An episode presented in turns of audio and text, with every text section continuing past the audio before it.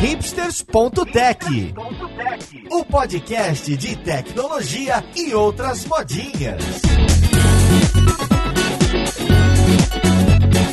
Olá, caríssimo ouvinte, seja muito bem-vindo a mais um episódio do seu podcast favorito. Meu nome é Paulo Silveira, esse aqui é o hipsters.tech e hoje a gente vai falar de inteligência de negócios, business intelligence e tudo isso que tem nessa área de dados que apareceu muito antes da moda do data science. A gente vai falar desde Excel, Power BI, Data Studio e essas ferramentas que misturam algumas profissões, seja financeiro, seja cientista de dados, seja analista. É uma grande junção de áreas. Então vamos lá, podcast, ver com quem que a gente vai falar.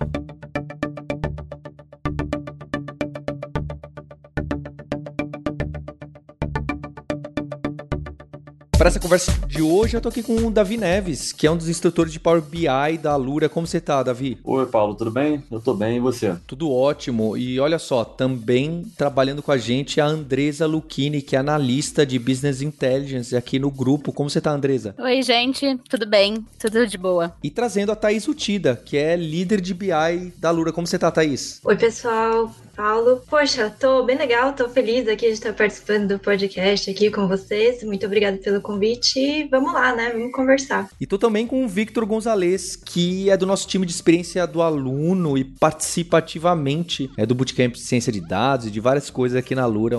Uma pessoa muito bacana. Como você tá, Victor? Olá, Paulo. Olá, pessoal, tudo bem? Tudo certinho? Prazer estar aqui participando desse dia de podcasts aí com o Power BI. E para começar essa conversa, eu queria entender o que, que fazem essas pessoas pessoas que usam esse tal de Power BI, porque quando eu falei pros co-hosts, a Roberta e o Linhares, que quase sempre estão aqui no Rips, falam, poxa, mas isso aí a gente não, não conhece, não usa, mas eu vejo muitos programadores e programadoras trabalhando em cima de Google Data Studio, de importar Excel lá no Office 365 e também do Power BI, que pelo que entendo é a, da Microsoft esse em esteroides. Então, quem é que trabalha com isso? Qual que é o problema que existe que essas grandes ferramentas de inteligência de negócio tentam resolver que antes, no papel na caneta, ou com um scriptzinho, ou talvez até no Excel, não resolveria ou era difícil? Bom, eu acho que, falando aí bastante especificamente do Power BI, eu acho que o grande ganho ali que a gente tem com ele é realmente a, né, não sei se é a melhor palavra, mas a potência da ferramenta, sabe? Porque, pelo menos assim, da, da minha experiência, né? Tipo, eu comecei ali uh, na área de dados, né?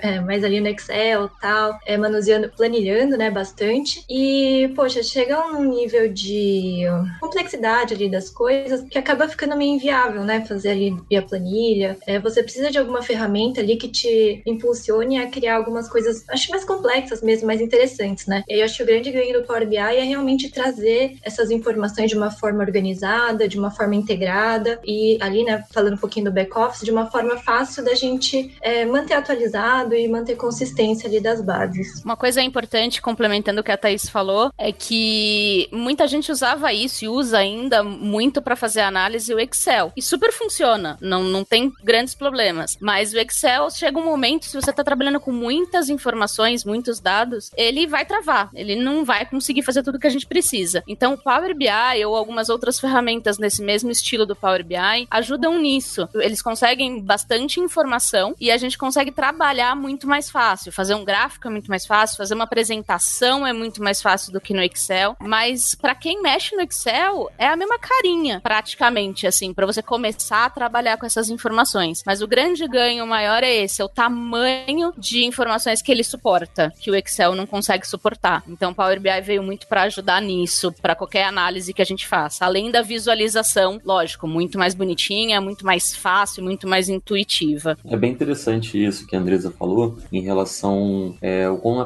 parecido com o Excel, né? Porque a verdade é que o Excel, como a Thaís e a Andresa falaram, em relação à quantidade de dados que você vai começando a manipular ali dentro dele, acaba complicando um pouco e acaba se tornando mais complexo. E sentindo essa necessidade, a Microsoft desenvolveu alguns suplementos para dar mais poder para o Excel, antes mesmo do Power BI existir. E aí foi que eles inventaram o Power Query, que é um, é um suplemento que foi feito só para transformação dos dados, o tratamento desses dados. Eles inventaram também o Power Power Pivot, que também é uma outra ferramenta que possibilita uma execução de cálculos com uma velocidade bem maior, né, com um grande volume de dados. Só que eles perceberam que não era o suficiente ainda. Precisava ter uma ferramenta que seria, ela conseguiria englobar isso tudo e fazer de uma forma muito mais fácil, muito mais simples, intuitiva. É exatamente o que é o Power BI, né? O Power BI tem toda essa facilidade. Se eu pudesse simplificar o Power BI, eu acho que eu falaria que é a junção do PowerPoint com o Excel. Foi assim que eu expliquei para minha mãe hoje o que, que eu fazia.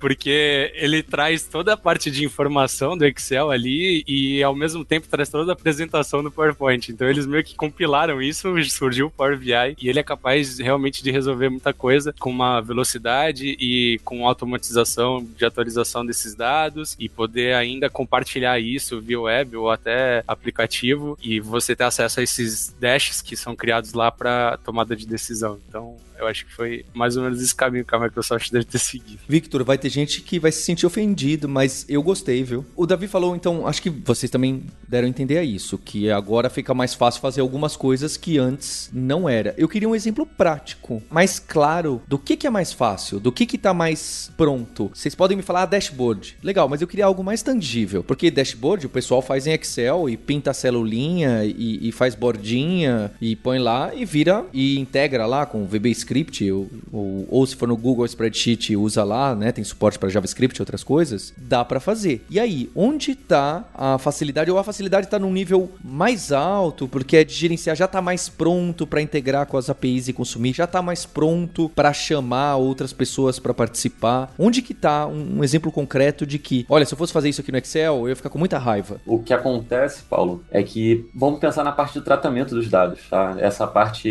é que é fundamental e que no Excel a gente tem que estar sempre fazendo, alterando de acordo com a necessidade. E no Power BI você consegue ensinar a ferramenta a toda vez que acontecer uma atualização desses dados, ele executar aquela tarefa. Então é como se fosse mais ou menos uma macro que a gente não está precisando escrever, não precisa codar, a gente só passa as instruções, ele tem algumas etapas no qual ele tem que seguir e ele executa a partir do momento que foi carregado o dado. Essa parte ela é muito importante e ajuda bastante, ainda mais para a pessoa que está nessa transição, né? Do Excel para o Power BI. E o que é legal também, complementando o que o Davi falou, é que muita coisa aí não é programática. O que, que eu quis dizer com isso? Eu não coloco código, eu não preciso escrever na linguagem do Power BI. Tudo bem que dá para se fazer isso também, mas eu não, eu não preciso escrever na linguagem M ou na linguagem DAX lá para ele fazer um tratamento na minha tabela. Eu posso simplesmente apertar alguns botões que eles já são lá escritinho, o que, que precisa, e por trás o Power BI entende isso em linguagem M. Então é muito mais fácil fácil para quem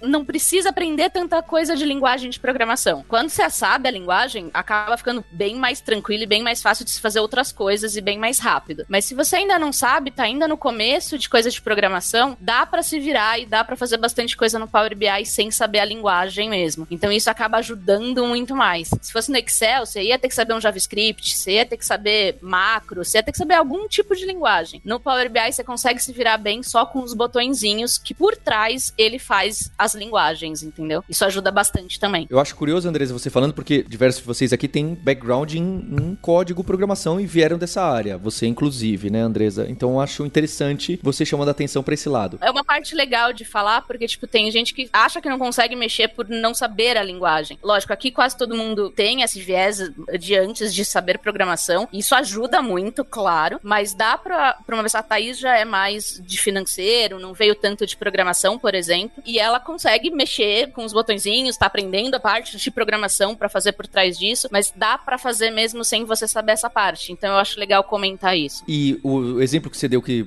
dá para com alguns botões e etc, fazer isso de uma forma declarativa ou por UI, eu consumir uma API que normalmente acontece muito disso, certo? Vamos pensar o caso aqui da Lura que a gente tem, que eu, alguns de vocês trabalham nesse sistema. É, tem um monte de sistema de back-end, um monte de banco de dados, às vezes direto. É, tem várias fontes de dados, cai até naquele problema de engenharia de dados, não é? Tem várias fontes diferentes, algumas expostas por API, outras expostas por banco de dados, outro talvez até um outro Excel como fonte. O, você tem que gerar um dashboard, um relatório para auxiliar a tomada de decisão de alguém ou simplesmente para acompanhamento dos dados. Para fazer esse tipo de mecanismo que consome uma API, consome um Excel e consome um banco de dados, talvez o banco de dados tudo bem, você precisa saber fazer a carry, pelo menos ali, o ter a query. Eu conseguiria fazer isso com pouco ou nenhum código? Ainda no banco de dados, você vai precisar da query de qualquer jeito e acaba tendo código. Mas a parte boa do Power BI ou de outras ferramentas parecidas é que eu consigo juntar num mesmo dash, num, numa mesma análise, puxar uma informação do banco de dados, outra informação de um Excel qualquer, outra informação de uma API. Eu consigo puxar de vários lugares para um mesmo Power BI, para um mesmo sisteminha lá do Power BI e fazer todas as análises e interligar tudo isso.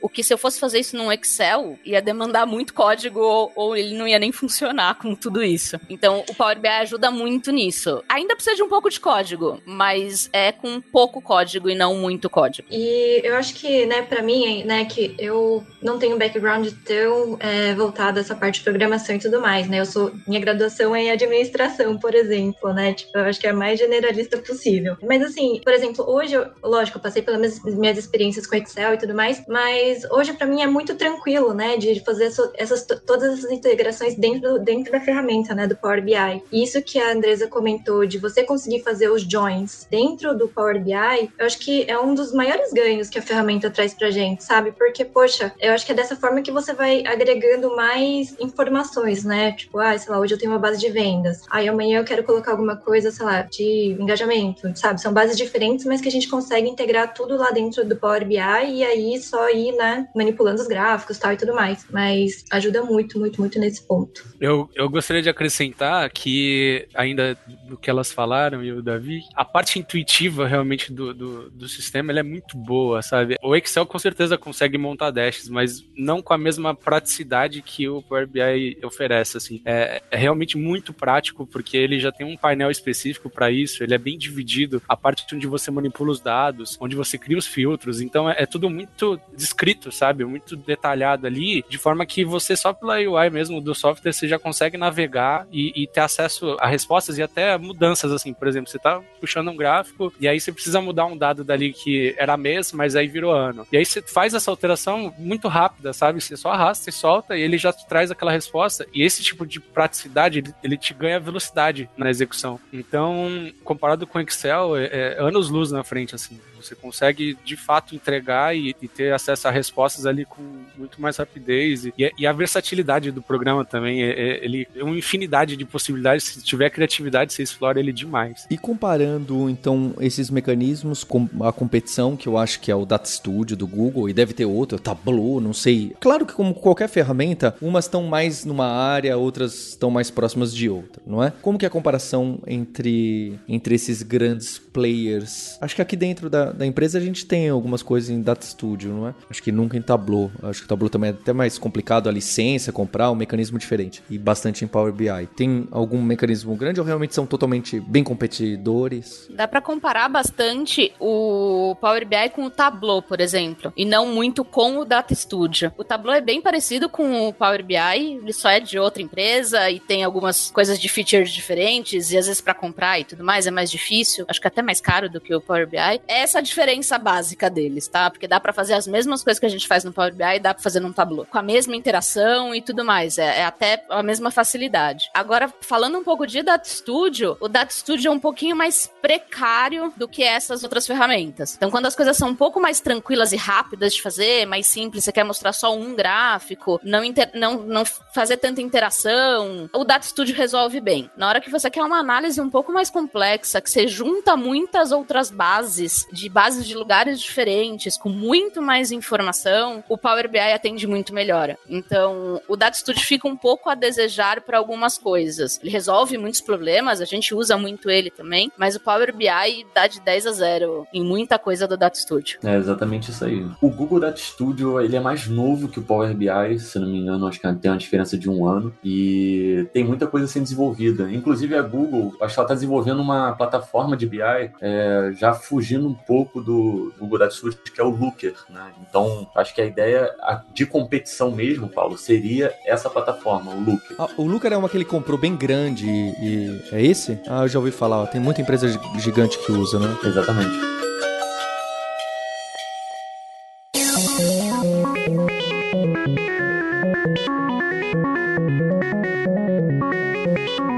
Bem, tanto no Power BI quanto nos outros, a Andresa já citou os nomes das linguagens que eu nunca ouvi falar aí. Tinha uma, um M na faculdade, mas acho que não é, não é essa. Então, que linguagens que eu faço um scriptão ali dentro, tanto no Power BI quanto nessas outras, para ter uma ideia, porque alguns de vocês têm até background aqui em Python e no, no Jupyter. É, quais são as linguagens que esses grandes usam que a gente pode trabalhar? Então, em relação ao Power BI, ele é dividido em duas áreas, né? Ele tem uma área que é só para tratamento de dados, que é o Power Query, que ele tem uma linguagem própria, que é a linguagem M, que era só feita, é uma linguagem específica mesmo da Microsoft, que é realizada para tratamentos mesmo de dados.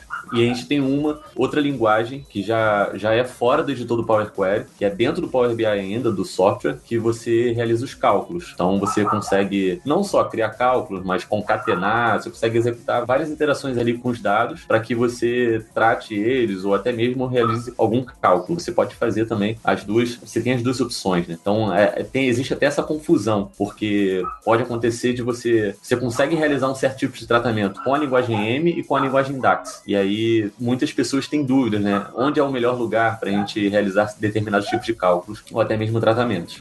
E você comentando até mesmo em, em Python, Paulo, no Power BI você consegue também integrar com a linguagem. Então você consegue gerar tipo um data frame lá dentro, criar algum gráfico com as bibliotecas do Python e consegue exibir lá tranquilamente. Porém tem, tem uma limitação lá de números de linhas do data frame que você vai gerar. Só que isso são linguagens mais específicas do Power BI, tipo DAX e o M. Se a gente falar de uma outra ferramenta, por exemplo, o Tableau que a gente comentou, provavelmente tem por trás dele alguma linguagem também, mas eu acho que não é nenhuma dessas essas duas linguagens, nem o M e nem o DAX. Deve ser alguma outra um pouco parecida, com um nome diferente, mas são linguagens um pouco diferentes. É, linguagem própria mesmo, eles usam script. Lembra VBA, SQL, mas é eles usam linguagem própria. Isso, e aí eu acho que é até legal de ressaltar, né? Do tipo, é uma linguagem super específica ali do, né, do Power BI, mas eu achei bem tranquilo, assim, para aprender, né? Do tipo, poxa, se a pessoa ali entende um pouco de, né, um pouquinho ali da estrutura da base de dados em um Excelzão, um SQL, tipo, você consegue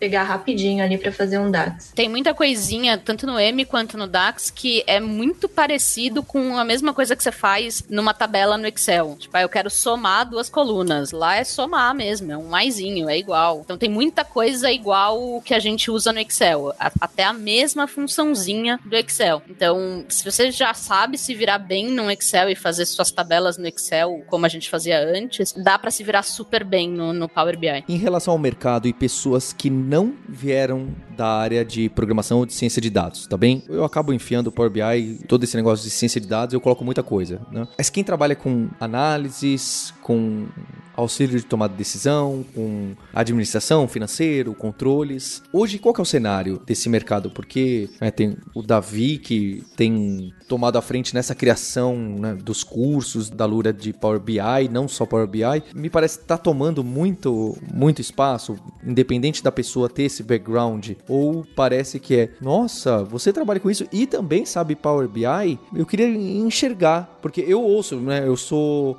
metralhado pelo Power BI, talvez pelo Data Studio também, mas eu tô dentro de uma empresa de tecnologia e eu lido muito próximo das pessoas de código. Então eu não sei se eu tô enviesado ou se realmente hoje o Power BI é o novo Excel. O pessoal brinca, o Python é o novo Excel. O Power BI é o novo Excel. O objetivo é que vá para esse lado ou não realmente é uma coisa nichada e não aparece com tanta frequência em empresas não tech? Eu acho que hoje em dia, mesmo a empresa não sendo de, de tecnologia, a maioria usa alguma ferramenta para se fazer essas análises. Análises grandes, vai puxar para um Tableau, vai puxar para um Power BI ou para qualquer outra ferramenta parecida com isso. Não é alguma coisa que só a empresa de tecnologia usa. Pode ajudar, pode facilitar um pouco por já ter gente mais experiente em programação e facilite isso, pode. Mas hoje qualquer tipo de empresa que precise de alguma análise vai estar tá usando alguma ferramenta nesse sentido, porque vai, vai acabar sendo melhor do que fazer no Excel. Então, empresas mesmo não de tecnologia estão usando isso e o mercado está crescendo muito para qualquer pessoa que queira aprender essa parte de BI e usar essas ferramentas. O Power BI, eu sei que ele é usado inclusive em empresas de marketing e publicidade com bastante frequência, assim, para cálculos de SEO. Eu conheço algumas que eles de fato trazem as análises ali para poder tomar a decisão de campanhas e tudo mais. Então, não é um, algo exclusivo de, de tecnologia de fato. E assim, o que eu vejo do mercado é que ele, ele tem a maior fatia comparado com os outros, talvez seja pelo fato de que a interface dele já é muito próxima, né, por ser um produto Microsoft, então ele já, já tem essa facilidade no aprendizado. Ele quebra um pouco essa barreira de, de aprendizado e a gente já vem sempre acostumado a usar as ferramentas da Microsoft e isso facilitou muito a aderência dele. E também por ser um produto gratuito até um determinado ponto, e mesmo quando você precisa pagar, ele também não é um valor abusivo. Então, esses fatores acho que agregaram bastante para a popularização e, e, por isso que ele de longe é a ferramenta que do nicho ali que é a mais utilizada. É exatamente isso. A ferramenta, ela realmente ela tem uma curva de aprendizagem muito simples, assim, você consegue fazer grandes coisas em pouco tempo de aprendizado. E não só isso, também essa questão do Excel, a gente comparar um pouco assim, ah, é um novo Excel ou não é? Na verdade, eu até acredito que as duas ferramentas juntas, elas andam muito bem. Então, é importante você ter o Excel, porque toda ferramenta que é da Microsoft tem uma integração muito boa com o Power BI. E pensando um pouco mais nessa parte de desenvolvimento, a Microsoft também está pensando nisso, então ela está trazendo aí o, o, Power Platform, que é, que é uma plataforma aí que já você consegue desenvolver uma API, você consegue desenvolver uma aplicação, enfim, de várias formas, e, e integrar tudo isso para você visualizar no Power BI lá no final um dashboard perfeito. Então, é bem legal. Então, você vê que é, é, é normal da Microsoft fazer isso, né? Ela amarrar todas as plataformas, todos os braços ali e deixar tudo bem unido, né? E aí, eu acho que é só um, adicionando um pouquinho do comentário do Victor e do Davi, que eu também, né, por exemplo, eu acho que eu sou um exemplo, né? Poxa, eu não tenho background tanto de programação tal. E aí eu também conheço muitos amigos que são engenheiros, que tem, sei lá, tem até uma amiga que é formada em turismo e tá se aventurando, sabe? Tá querendo entender mais sobre dados, quer entender mais sobre ferramentas novas, como otimizar isso, né? E aí, né, aí pode ser que muito pela facilidade aí de aprender um DAX, né, de já ter ali alguns produtos Microsoft no dia a dia, realmente o Power BI entra como a ferramenta perfeita, né? Então, só para corroborar os pontos que todos já citaram. e só para pontuar, o legal da ferramenta é que também você pode fazer bastante coisa com ela de forma gratuita. Então, desde uma pequena empresa até uma grande empresa, você consegue fazer bastante coisa, bastante realizar várias conexões, vários tratamentos, linkar várias tabelas, criar dashboards, compartilhar na web. E aí, quando você procura profissionalizar um pouco mais, investir mesmo, aí você precisa já de uma licença. Mas até onde você consegue, né? Você vê que a, a ferramenta ela consegue atingir todos os, os ramos, enfim, e níveis né, de empresa. E o pulo pro Python? Eu, eu quero fazer essa ligação, porque até alguns poucos anos atrás, o que acontecia era: ah, eu preciso fazer um relatório. É, ah, você precisa fazer um relatório? Então se chama a equipe de desenvolvimento que ela cria um botãozinho no menu, dentro do submenu de relatórios, e ali vai estar: eu quero saber todo o custo dos produtos ordenado por aquilo, é, linkado com é, se vai expirar nos próximos 60 dias e que isso pinte de amarelo se custar mais de 500 reais esse item que eu vou perder. Então as, as pessoas criavam código para isso. Acho que até hoje, alguns relatórios a gente cria. E aí, durante muito tempo também, as pessoas falam: não, dá aqui isso aqui que eu faço no Excel rapidinho, porque se for passar para equipe de dev, vai entrar lá no sprint do sprint e daqui a 15 sprints a gente vai ver um, alguma coisa. E não precisava, só precisava do Excel, etc. Entendo que o Power BI pegue bastante desses, especialmente alguns relatórios mais temporários, alguns testes, alguma parte de exploração, mas também outros que servem para departamentos que não são pessoas que consomem a web app ou a app do celular. Legal. Por que não fazer isso usando o Jupyter Notebook que dá para mim? Eu vou tentar responder. É porque no Power BI, como no Excel, as coisas são programação reativa, não é? Você declara ali nas células e elas automaticamente atualizam se o resultado daquela query atualizar de tanto e tanto tempo ou se aquela API devolver um número diferente naquele campo e ela reconta e recalcula tudo. E que é diferente um pouco. É claro que dá para fazer isso em qualquer linguagem, é claro, mas umas ferramentas são mais próprias para esse mecanismo. Se eu fosse fazer isso no Júpiter, ia ser estranho as pessoas ficarem dando reload, rerun, sei lá, eu é, roda tudo aí de novo para eu ver, ah, mudou, ah, eu não lembro como era um segundo atrás, porque demorou. Mas também me parece que tem outras coisas mais adequadas para você usar Python puro e as ferramentas do Pandas, né? Acho que vocês já citaram algumas aqui. Posso usar em algum momento? Vocês usam em alguns casos junto ou esse é só no momento muito se a gente for ter uma equipe que vai explorar para saber, será que dá para tirar alguma conclusão desses dados sem ter uma pergunta muito clara, só explorando? Quando que daria, eu não sei se é salto, certo? Não é salto, mas essa mudança, quando que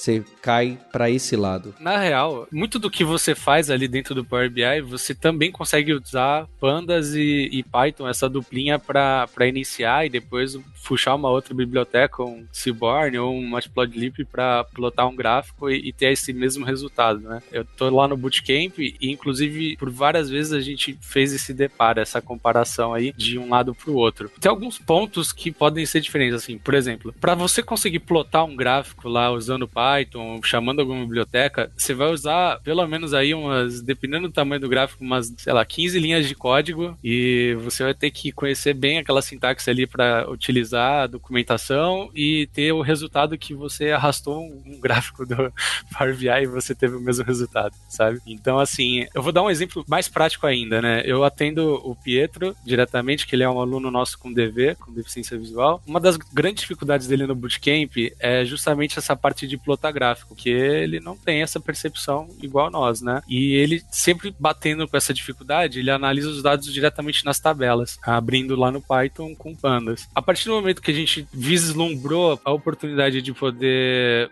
trazer ele para o Power BI nessa parte específica de visualização dos dados, o mundo dele realmente se abriu, assim. Foi depois de um cafezinho com o Davi que ele apresentou lá no, no Bootcamp. E por se tratar de uma plataforma da Microsoft, ela conta com uma acessibilidade maior do que outras ferramentas dispõem. E aí a gente tentou esse teste, fez o tratamento de dados com Python e Pandas, e aí quando eu estava com os dados para poder gerar o gráfico, a gente levou esse CSV para dentro do Power Power BI e eu fui guiando e conversando com ele a respeito da plataforma, né? Ele foi, depois que eu ensinei ali o caminho, ele fez sozinho e conseguiu plotar o gráfico, sabe? Então, e, e o legal é que ele passa o mouse em cima do gráfico que ele plotou e o, e o leitor de tela identifica e fala qual é o tipo de gráfico, qual é a informação que está ali naquele gráfico. Então, se for observar o nível de acesso que isso permite para as pessoas, é algo sensacional, assim. E a gente está falando de um caso, né, bem é, específico, né? Mas a facilidade realmente de você plotar um gráfico é muito maior. Para algumas aplicações ali, você fazer esse tratamento dentro do Power BI. E não que não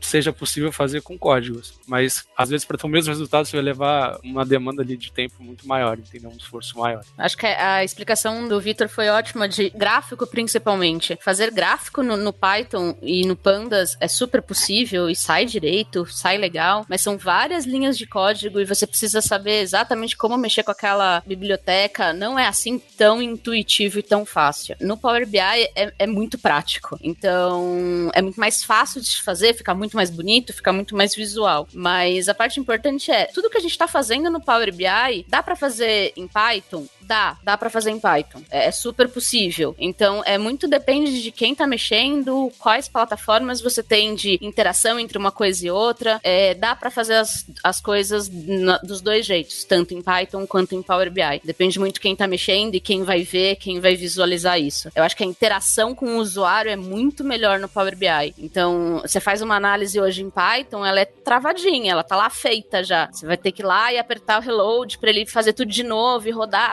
código a código e demorar para processar se for muito grande as informações. No, no Power BI já vai estar tá tudo atualizado, eu vou mudar um filtro, ele vai fazer o que eu queria. Então é muito mais facilidade do que dar ou não para fazer. Dá para fazer nas duas linguagens, mas o Power BI ajuda muito nessa facilidade. É, então, e aí eu acho que entra também muito no tipo de informação que a gente está gerando, né? Por exemplo, né, uma análise em Python, né? Poxa, eu acho que se for uma análise pontual, é muito específica, algum teste que a gente gente está fazendo, eu acho que é super válido a gente fazer em Python. Acho que ali tem até mais, uh, mais subsídios, né, para a gente utilizar. Mas, por exemplo, indicadores que a gente acompanha com certa frequência. Cara, tem que ser em Power BI, sabe? Eu acho que tá tudo lá, tá o gráfico, é fácil de usar, tem os filtros e até na parte de compartilhamento também, né? A gente tem as licenças, tal, a gente aloca direitinho para todo mundo e, né, todo mundo acessa o que tem, o que tem a acessar de uma forma bem organizada, assim. Então, acho que também tem esse ponto de, de análise do tipo de informação que a gente está gerando. É, bem legal, assim. Um detalhe também que é muito importante, né? Se eu quiser criar um, um gráfico, por exemplo, no, em Python, ah, eu quero criar um gráfico que mostra a quantidade de vendas por loja. E eu tenho um outro gráfico que eu gostaria de criar que é em relação a, ao sexo, né? Ao gênero lá, em relação a quantas pessoas compram do, do, do, de acordo com o gênero. Se eu criar isso no Python, eu vou ter uma imagem estática. Então eu tenho uma imagem, um gráfico de, seja que for um gráfico de pizza e um gráfico de colunas para cada situação. E no, no Power BI, quando eu crio esses dois, eu posso clicar, por exemplo, na, na loja 10. E quando eu clico nessa loja 10, eu consigo identificar qual o percentual do tipo de gênero né, que ele está comprando ali. Então você consegue cruzar esses dados apenas por você criar os gráficos no mesmo canvas, né, na mesma área ali. E você consegue filtrar, controlar essa interação entre os gráficos. Isso é bem legal. Ter essa interação entre os gráficos dentro de um mesmo dash é a parte mais sensacional lindo, Power BI. Porque você faz todos os gráficos, eles se conversam simplesmente por eles estarem na mesma página. Você não precisou fazer muita coisa, não. Você pôs todas as informações, daí você clica num gráfico, ele já filtra todos os outros. Então, tipo, ter essa interação é muito mais fácil para quem vai analisar os dados. Então, o Power BI fazer isso é sensacional. Ajuda pra caramba. É, com Python tem até a Plotly, que é uma biblioteca que traz um pouco mais essa parte dinâmica para os gráficos, né? Não deixa ele tão estático, mas ainda assim ele, está muito longe do que o Power BI faz. É, realmente essas relações entre os gráficos e as informações que você vai solicitando ali enquanto está navegando no Dash, só vi acontecer dentro do Power BI e é praticamente uma mágica mesmo.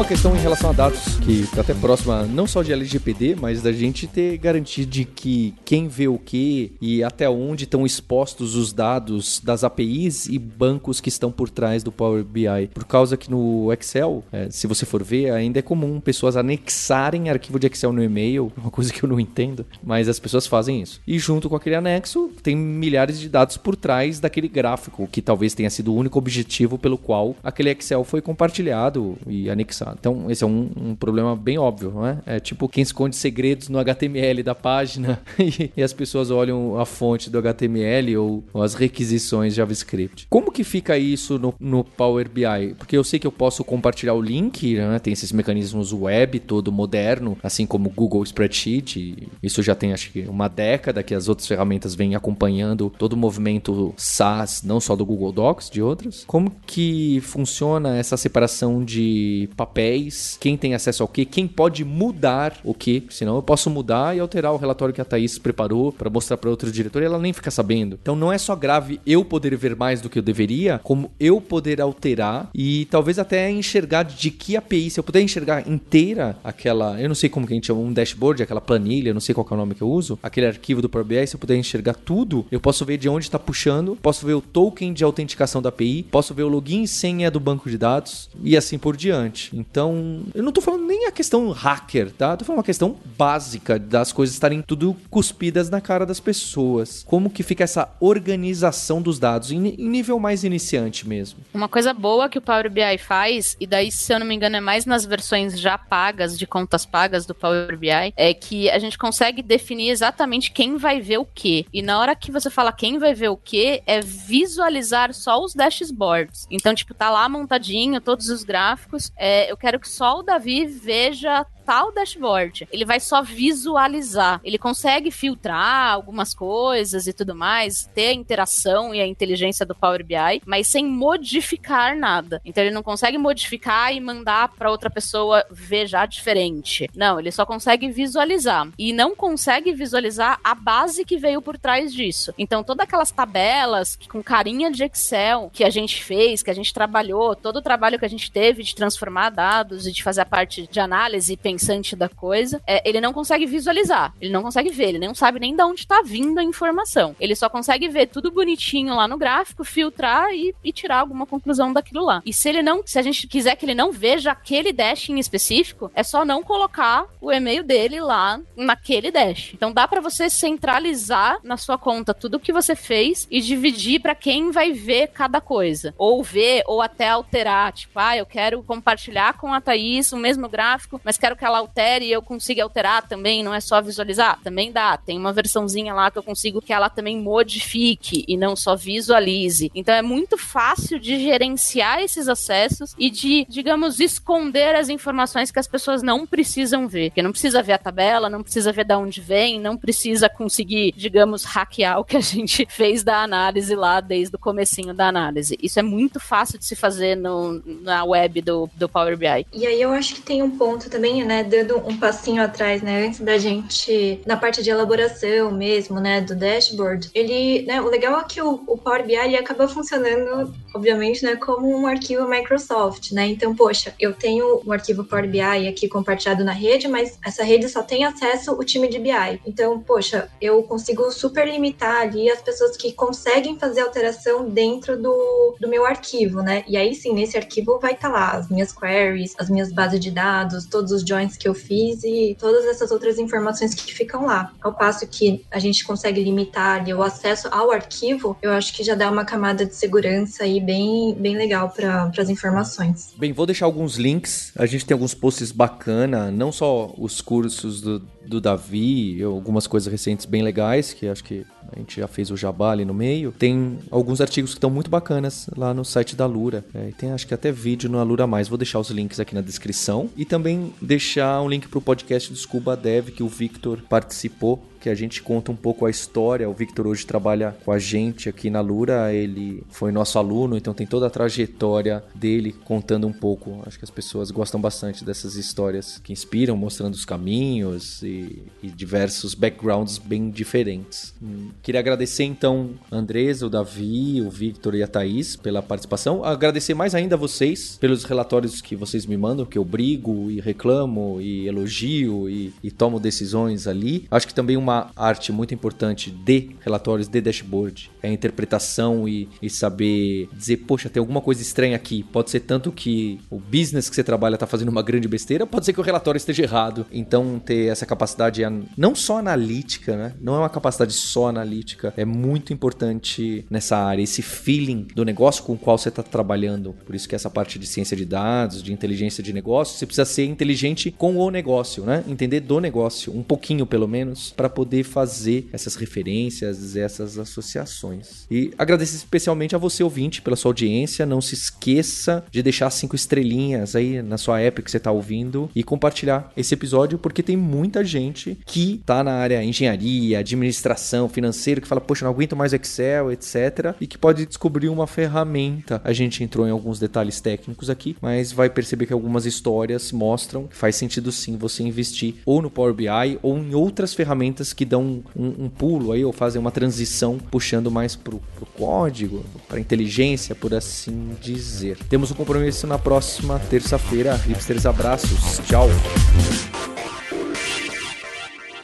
Se você realmente gosta de entender o que está por trás da tecnologia, o que está por trás dos fenômenos que a gente estuda, você realmente deve fazer parte do Alura Verso. Então, vem fazer parte dessa comunidade de nerds, hipsters e devs que tem paixão por tecnologia. Para unir essa comunidade, eu mantenho uma newsletter que eu escrevo toda semana lá em alura.com.br barra imersão, totalmente gratuita, e eu trago diversas reflexões sobre esse mercado de trabalho, sobre o profissional em ter essa questão de especialização versus generalização, que a gente trata também muito na Alura, nos podcasts e todo o universo que a Alura está por trás e está construindo de conteúdo gratuito para a comunidade de tecnologia. Vai lá se inscrever em alura.com.br barra imersão. Estou esperando você.